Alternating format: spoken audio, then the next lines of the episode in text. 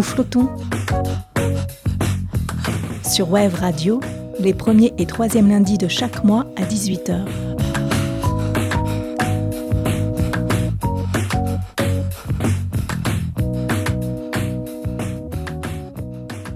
Bonjour Arthur. Bonjour. Arthur Guérin-Boyery, tu es apnéiste. Tu es même l'athlète français qui a remporté le plus de titres mondiaux dans cette discipline. En fait, tu fais de l'apnée dynamique. Est-ce que tu peux nous dire ce que c'est que l'apnée dynamique par rapport à l'apnée qu'on connaît euh, plus peut-être, qui est l'apnée en plongée ou en profondeur? Alors, on distingue deux grosses catégories d'apnée. Hein. En gros, on a l'apnée en milieu naturel et l'apnée en milieu artificiel. L'apnée en milieu naturel, c'est la verticalité, c'est la profondeur, c'est ce qu'on ce qu'on connaît tous euh, avec le grand bleu. Hein. Et l'apnée en milieu artificiel, donc indoor, c'est plutôt de la distance qu'on va aller chercher et moins de la profondeur. Et donc, euh, c'est un peu les deux gros univers. Soit c'est vertical, soit c'est horizontal. C'est-à-dire que toi, ta pratique, c'est tu nages la plus grande distance possible, en gros, sans respirer. Alors, ma pratique, euh, c'est en tout cas là que j'ai eu mes titres euh, et mes records, mais ce que je préfère faire, on va dire, c'est quand même de faire du vertical. C'est ce qu'il y a de plus kiffant, je trouve, de plus récréatif. Mais pour la compétition, là où je me suis illustré ces dernières années, c'était surtout sur de la distance. Et nous enregistrons cette émission à Biarritz dans le cadre du festival FIPADOC, qui est le festival euh, du film documentaire. Et en fait, il y a un documentaire euh, sur tes deux derniers records euh, mondiaux, mhm. un documentaire qui s'appelle Sunny Boy. Et en fait, on peut voir tes, donc, tes deux derniers records en Finlande et au Canada, où tu es parti mhm. chercher le défi, le challenge dans les eaux glacées. Mhm. Pourquoi? Bah, on était en 2016, euh, je venais de faire mon dernier record du monde en piscine, j'avais nagé 300 mètres en bassin avec ma monopalme, euh, qui était euh, l'objectif ultime de ma carrière. C'était le, rêve que j'avais d'apnéiste en compétiteur, c'était d'être le premier à atteindre ce mur des 300 mètres, à toucher ce mur des 300 mètres. C'était chose faite, et du coup, c'était difficile de me projeter dans autre chose. J'avais du mal à me dire, tiens, je vais faire 302 mètres j'avais un petit peu fait le tour. Et j'avais gagné, euh, voilà, j'avais eu des titres dans quasiment euh, toutes les disciplines euh, en apnée indoor. Et à plusieurs reprises, plusieurs années de suite. Et donc je savais plus trop quoi faire finalement. c'est un peu ça qui s'est passé. Et la profondeur en mer, c'est quelque chose que j'aime beaucoup faire, mais pour diverses raisons, notamment des raisons d'assiduité. Euh, je suis bloqué aux alentours de 60-70 mètres. Donc là, de euh, profondeur. De profondeur, ouais. Donc c'est quelque chose que je fais en plus de manière vraiment pour le plaisir, de manière récréative. Et j'ai j'ai jamais été dans une dynamique de compétition par rapport à la profondeur, c'est pas un truc qui me branche vraiment. Et donc il a fallu que je trouve euh, quelque chose d'autre et je me suis. c'est une époque où je m'intéressais à l'eau froide, mais sans faire d'apnée. Je me suis intéressé aux bienfaits des, des, immersions en eau glacée, des bains glacés. Et donc à un moment donné, je me suis dit, bah tiens, pourquoi pas mélanger mon intérêt pour l'apnée, mon intérêt pour l'eau glacée. Et, et, je me suis renseigné, j'ai vu qu'il y avait des gens qui, qui, faisaient déjà des records comme ça d'apnée sous la glace, de, distance, donc sous la glace, hein, à l'horizontale. Et je me suis beaucoup entraîné. J'ai fait un premier corps en 2017, puis il y a eu le Covid, et puis, euh, et puis ensuite j'ai fait deux, mes deux derniers records, là, 2021-2022. Donc respectivement euh, Finlande avec combinaison et euh, Canada sans combinaison, à la brasse les deux. 120 et 105 mètres. Voilà. Et alors ça fait quoi de passer de, de l'eau chlorée de la piscine à de l'eau glacée? Et de l'eau ah chaude en bah, plus en piscine. Oui, oui, oui, c'est très différent. Bah, l'eau glacée apporte énormément de contraintes thermiques. Donc on est, euh, on est dans l'eau glacée, donc c'est très froid. Et il faut donc s'acclimater au froid. Il y a un, gros boulot d'acclimatation qui se fait sur plusieurs saisons d'ailleurs. Moi j'ai fait ça sur trois, trois hivers. Euh, euh, trois années de suite. Donc où un jour sur deux, je me mettais entre le mois d'octobre et le mois de, de, mars. Un jour sur deux, je me, baignais dans de l'eau qui allait entre ah au plus froid de l'hiver, est à 3-4 degrés, parfois même à 1 ou 2 degrés, euh, juste au-dessus du point de congélation. Et, euh, je me baignais entre, euh, entre 5 minutes et, et, 20 minutes en fonction de la température, du ressenti, etc. Et, et ça pendant 3 années pour vraiment acclimater mon corps à l'eau froide. Chaque année de suite, on reprend l'hiver et c'est de moins en moins difficile. Le corps se, se réacclimate de plus en plus vite finalement. Et c'est ce qu'on a, enfin que c'est ce que j'ai noté. voilà, ça c'était la principale contrainte, donc un, un inconfort lié à l'eau froide. Et l'eau glacée joue aussi beaucoup sur l'apnée, donc il y a aussi apnéiquement parlant, ça se ressent. L'eau froide donne envie de respirer beaucoup plus vite. Donc il y a, y a, un travail mental aussi à faire sur les apnées très longues en eau glacée.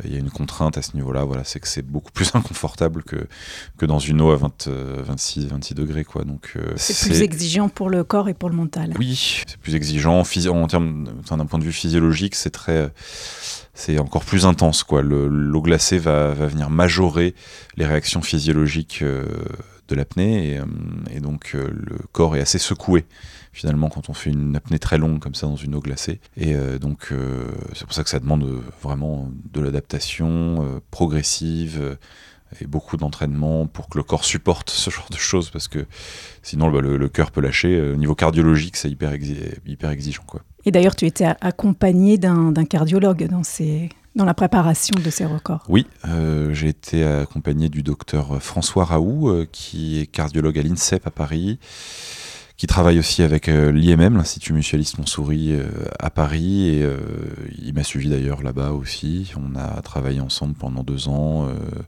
sur mon suivi cardiologique pour comprendre un petit peu ce qui se passe quand je fais ce genre de choses. Euh, voilà, bon après c'était euh, c'était un accompagnement euh, préventif, on va dire, mais ça, n'élimine pas tous les toutes les problématiques qu'il peut y avoir et loin de là. Et donc ce, documentaire qui s'appelle Sunny Boy, là c'est pas la première fois que tu, tu l'avais vu dans le cadre du festival, tu l'avais déjà vu avant. Qu'est-ce que ça fait pour toi de revoir ces images-là deux ans après? Je l'ai vu, je l'ai vu quand même. L'équipe me l'a montré.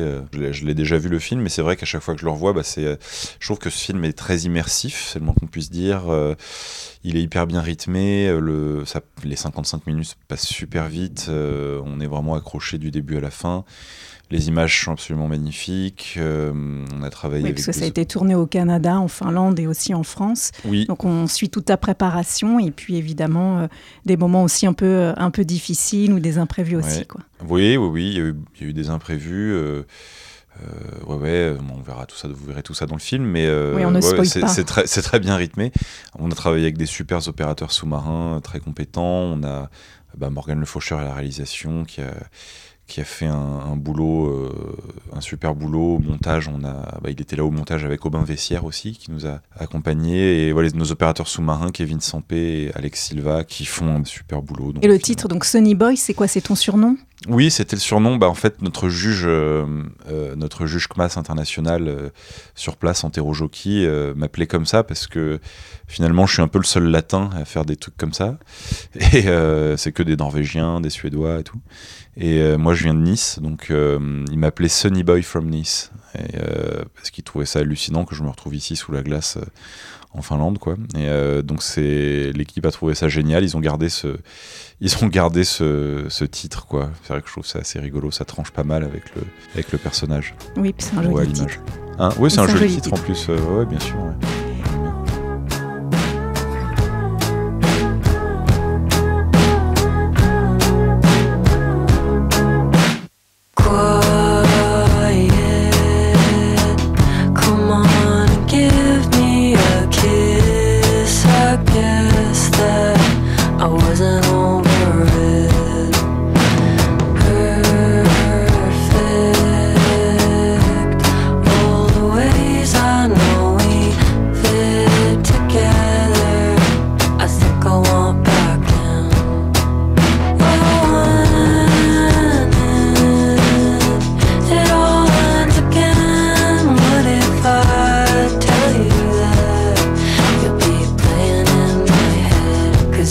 summer.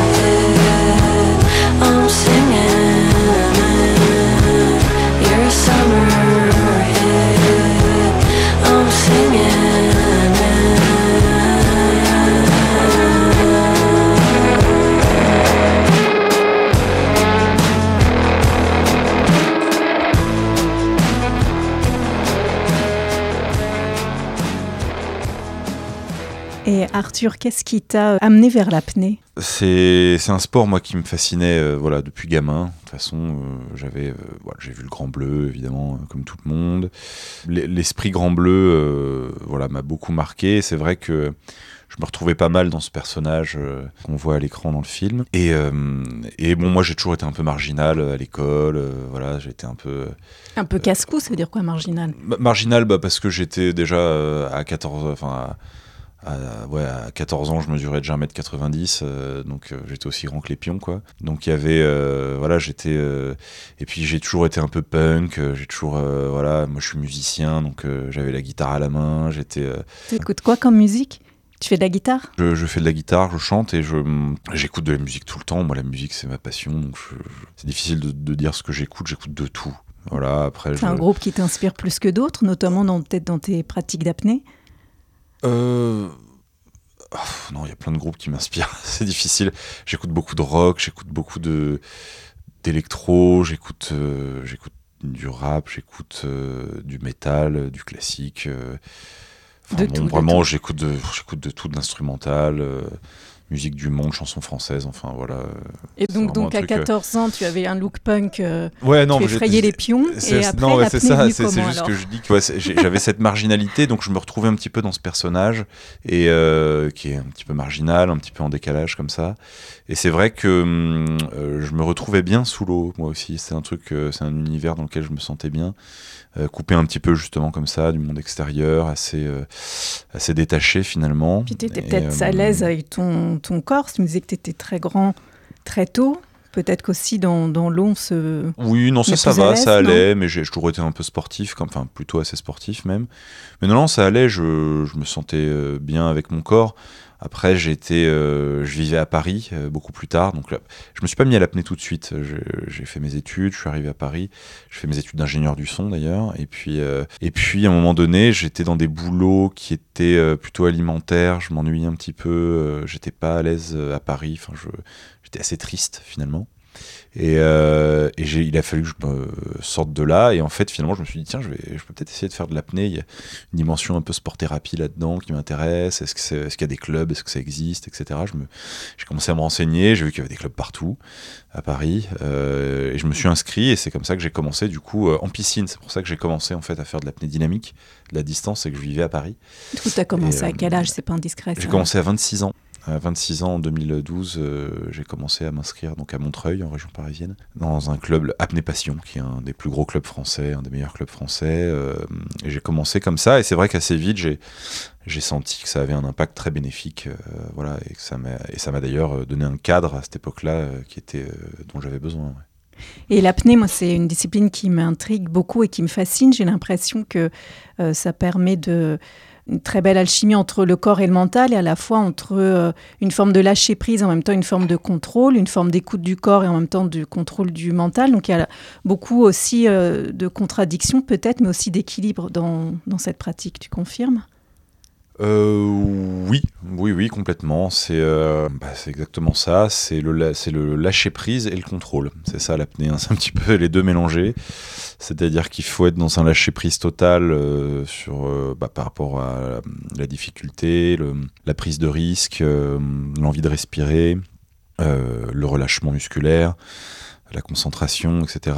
Et il faut être dans un contrôle total aussi sur la, la performance qu'on est en train d'accomplir, sur tous les paramètres euh, qui composent cette performance, euh, la technique de nage, euh, le, la désaturation en oxygène, la saturation en CO2, le risque de, de syncope, la sécurité, le protocole de sortie, le juge, le contrôle antidopage, etc., etc. Donc l'entraînement évidemment.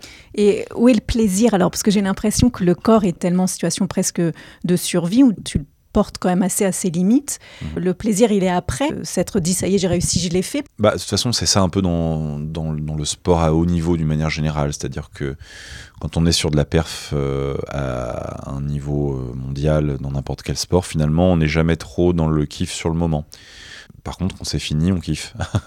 et c'est vrai que hum, dans l'apnée, ça existe, mais ça existe aussi dans la course à pied, ça existe dans l'alpinisme, ça existe. Euh, voilà, sur le moment, euh, quand on, souffre et que c'est difficile et qu'on est dans le dépassement, etc., et qu'on doit être justement attentif pour pas faire d'erreur, on est rarement dans le, dans le plaisir. Par contre, une fois que c'est réussi, ouais, là, c'est un plaisir énorme. C'est un peu la différence fondamentale qu'il y a entre, entre l'apnée loisir et l'apnée compétition, et entre le sport loisir de manière et le sport compétition. C'est-à-dire que le loisir, il y a une dimension plaisir évidente, euh, dans l'apnée comme dans tous les sports, euh, pendant qu'on pratique. Et la compétition, par contre, euh, c'est très difficile sur le moment, et puis une fois que c'est fini, là par contre, la notion de plaisir existe. Et est-ce qu'il y a un rapport un peu d'addiction dans l'apnée? C'est-à-dire, plus tu en fais, plus tu as envie d'en faire, enfin, comme tout, tout, sport euh, quand on en fait euh, beaucoup. Mais je pense, comme tu as été passé de, des piscines, ensuite au glacé, est-ce qu'il y a cette tendance, à un moment, de, de vouloir toujours aller plus loin? Une fois qu'on pousse ses limites, on veut bah, chercher encore plus où est-ce qu'elles sont, encore et toujours? Non, pas peut forcément. Un moment? Il, y a, il, y a une, il y a une addiction euh, à l'apnée parce que c'est grisant de faire de l'apnée, mais la compétition en elle-même, ça, je pense pas que ce soit addictif. C'est une question de, c'est une question de, bah, je crois, de réussite, d'ego, de, de, satisfaction, oui, d'être le meilleur, etc. C'est la, la, recordite, comme, euh, comme l'appelle mon pote euh, Pierre Frola. C'est euh, ça, je pense que ça n'a pas grand-chose à voir avec l'addiction. C'est le fortune et gloire, quoi. Voilà, c'est la réussite. Et d'ailleurs, c'est pas un truc qui m'intéresse moi énormément. Peut-être que d'ailleurs, il y en a beaucoup qui sont dans mon cas, c'est-à-dire que moi, la compétition, je l'ai fait finalement euh, en, suivant, euh, en, suivant euh, les objectifs que, que je me fixais par rapport à mon niveau. Et finalement, voilà, et finalement. de, de, de, nouvel objectif en nouvel objectif, j'ai réussi à faire. Bah, je suis arrivé dans les meilleurs, quoi. Mais euh, mais finalement, c'était pas vraiment le battre mon camarade à côté qui m'intéressait. Euh, voilà, c'était euh, de réussir à, battre ce que j'avais fait la compétition d'avant. Et alors, c'est très bien d'avoir une médaille, c'est hyper gratifiant d'avoir fait un record du monde et je, suis très content. Hein. Je crache pas dans la soupe, mais c'est vrai que je voilà, moi je préfère faire des trucs qui me font kiffer pour le coup et me dépasser dans un dans une discipline exigeante. Voilà, ça c'était quelque chose qui m'intéressait.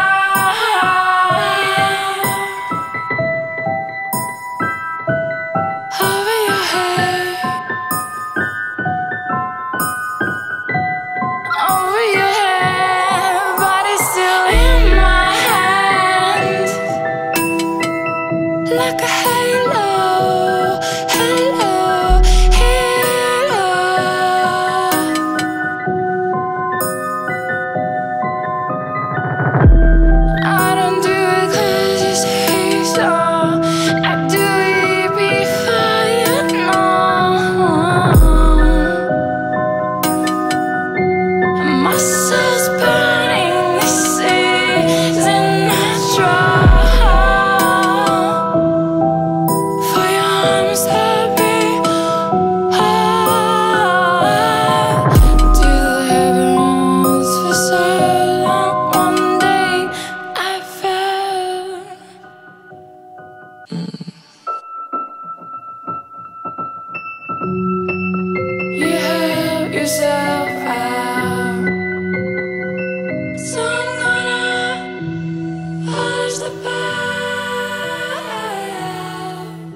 on est euh, sous l'eau en apnée, c'est un monde, euh, un monde silencieux. On entend les battements de son cœur, euh, l'eau dans les tympans. Qu'est-ce qu'on entend? Bah, En mer, on entend plein de trucs. Il y a beaucoup de bruit, les sons portent très bien. Donc, ça, c'est un truc au niveau acoustique hyper intéressant. Moi qui ai fait. Moi qui ai été formé un peu là-dedans, c'est vrai que les sons sous l'eau sont extraordinaires bah, quand on est en mer. Quoi. Ça, c'est fantastique. on entend le sable, on entend les poissons, on entend les bateaux on entend les nageurs à côté. Enfin voilà, on entend vraiment tous les sons, mais d'une manière très différente finalement, bah, très aquatique.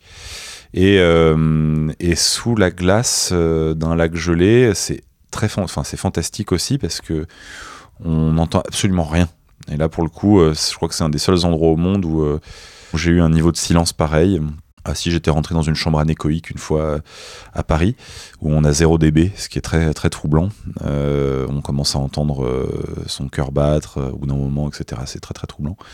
et ben, sous la glace d'un lac gelé, c'est pareil. Il y a zéro son, c'est absolument incroyable. On n'entend rien de rien. C'est pas angoissant. C'est assez troublant. non, non, c'est c'est impressionnant, c'est assez planant. Mais euh, non, non, c'est pas angoissant. Non, non, au contraire, moi j'ai trouvé ça euh, extraordinaire. J'ai l'impression qu'il y avait vraiment zéro dB, il n'y a, y a aucun son. Euh, la glace isole complètement de la surface. Il n'y a pas d'air entre l'eau et la glace. Tout est gelé, tout est figé, il n'y a rien qui bouge, il n'y a aucun courant.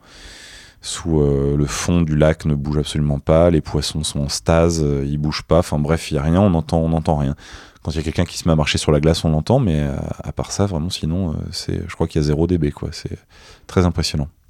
Et euh, après ces expériences d'eau glacée, de plongée en eau glacée, donc qui étaient très intenses à la fois pour ton corps et ton mental, comment, comment tu te sens Tu te sens, je sais pas, plus, plus fort, plus audacieux, plus, plus confiant? Comment Est-ce qu'il y a un avant et un après pour toi? Alors, oui, il y a un avant et un après. Euh, bah, complètement, d'ailleurs, oui, parce que en fait, avant, ça a été la préparation. Donc, euh, j'étais la tête dans le guidon. Euh, voilà, je voyais pas grand chose de ce qui se passait autour et j'ai occulté pas mal de trucs. Et une fois que c'est fait, bah, il y a tout qui y a tout qui revient tout ce qu'on a occulté qu'on a laissé de côté la vie réelle et la vie normale voilà et puis tout bah, tout ce qu'on a mis de côté y compris les préoccupations les, les réflexions etc. Et donc il y a tout qui revient, et parce que l'espace n'est plus occupé. L'espace mental. Voilà, par euh, la préparation qui a pris euh, tout l'espace pendant trois ans. Et donc euh, il y a une phase, ouais, il y a une phase qui est pas évidente à gérer finalement. Euh, espace de vide voilà qui qui laisse la place à voilà à ce qui a été occulté et c'est vrai que moi pendant plusieurs mois ça a été difficile il a fallu que je me remette dans des projets euh, voilà, pour euh, repartir finalement et m'occuper un peu à nouveau. Alors après, je suis pas le, le, euh, le vide ne me fait pas peur, moi. C'est pas, mais en tout cas, il a fallu que je travaille quand même pour. Bah, bah, d'ailleurs, ce, bah, ce, vide que j'ai connu après m'a permis de réfléchir sur pas mal de trucs. Mais c'est vrai que c'est pas facile en tout cas. Voilà, je, je l'ai pas évité ce vide. Euh, je l'ai affronté, euh, mais c'est pas facile. Voilà, ça demande euh, un petit boulot. voilà, il y en a qui le vivent très mal, ça. Je sais, il y a des athlètes qui, qui tombent en dépression et tout, qui n'arrivent pas à le gérer. je comprends tout à fait, quoi. Voilà, c'est, j'ai compris, quoi. j'ai, touché du doigt ce truc-là. Mais tu, ça va. Oh, oui, ça va. non, non, ça va. Là, je suis reparti sur un projet en plus qui, bah, qui me stimule vachement et tout, donc Ouais, ça va, non, non, ça va. Arthur, si je me trompe pas, tu vas avoir 40 euh, ans cette année, ouais. avec euh, donc euh, des titres mondiaux en apnée dynamique. Quels sont tes projets maintenant? Qu'est-ce qu'il faut te souhaiter pour cette 40e année? C'est des nouveaux projets, des, des nouveaux terrains d'exploration? Euh, oui, c'est ça. Je pars. Euh, oui, oui, c'est ça. Je pars sur des projets perso euh, qui sont voilà parce qu'en gros je.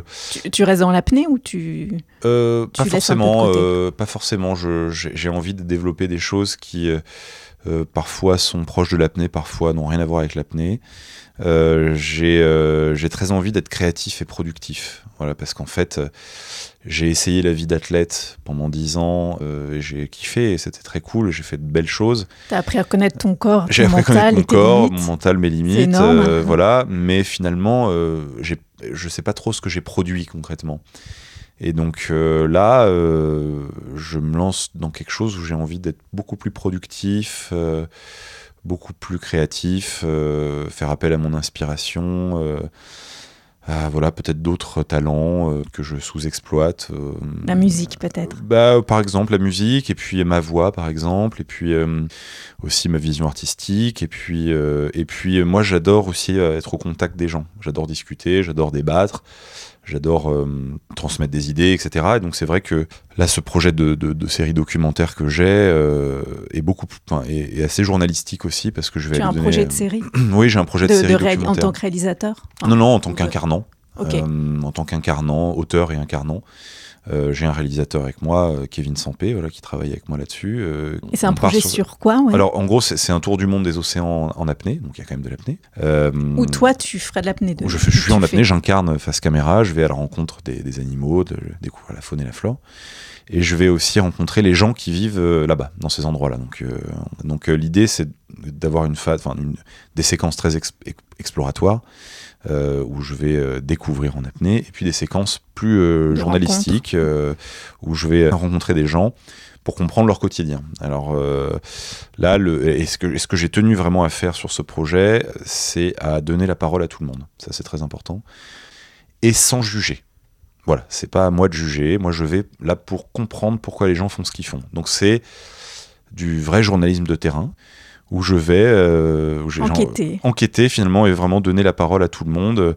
Et autour de l'apnée qui euh, reste le- et, le et- moyen et de autour de l'apnée qui reste finalement le, le dénominateur commun de tous ces épisodes qu'on va faire pour faire cette espèce d'é- d'écologie 3.0, moi j'appelle ça comme ça, où finalement on n'est plus dans un activisme euh, étalé comme ça, et où on, on fait les choses peut-être plus en finesse, où on montre les choses aux gens, et finalement ils sont leur propre opinion à la fin. Euh, voilà, c'est plutôt comme ça que j'ai envie de le faire. donc là c'est un projet en cours Alors cette série documentaire est en cours. On a produit le premier épisode. On est parti en Norvège. J'étais à la rencontre des orques euh, de Norvège, euh, au-delà du cercle polaire, et euh, rencontrer les gens évidemment qui vivaient là-haut. Et, et là, on part pour l'épisode 2 à la fin de l'année. Le projet est lancé. On travaille avec TV Monaco, qui est une, une grosse chaîne monégasque qui a été lancée il y a quelques mois, qui a beaucoup d'ambition sur plein de projets et qui croit dans ce projet et qui nous fait euh, entièrement confiance. Donc on est super content de travailler avec eux. Ben, on a hâte alors de découvrir aussi ce, ce documentaire. Du coup, pour suivre ton actualité, j'imagine c'est sur les réseaux sociaux que ça se passe. Instagram, ouais. Moi, je mets tout Instagram. sur Instagram. C'est là que je mets mes conférences, mes projets, mes, euh, Donc mes c'est records, Arthur, mes euh, vidéos. ouais. Arthur Guérin-Boiry, c'est ton prénom, ton nom Ouais. sur Insta. Exactement. Ben, merci beaucoup Arthur Merci à pour, toi. euh, pour ce témoignage et puis peut-être que ça a donné euh, encore plus envie à certains d'entre nous d'aller euh, plonger, peut-être pas en eau glacée, mais en tout cas d'aller euh, essayer l'apnée. Merci Arthur. Merci.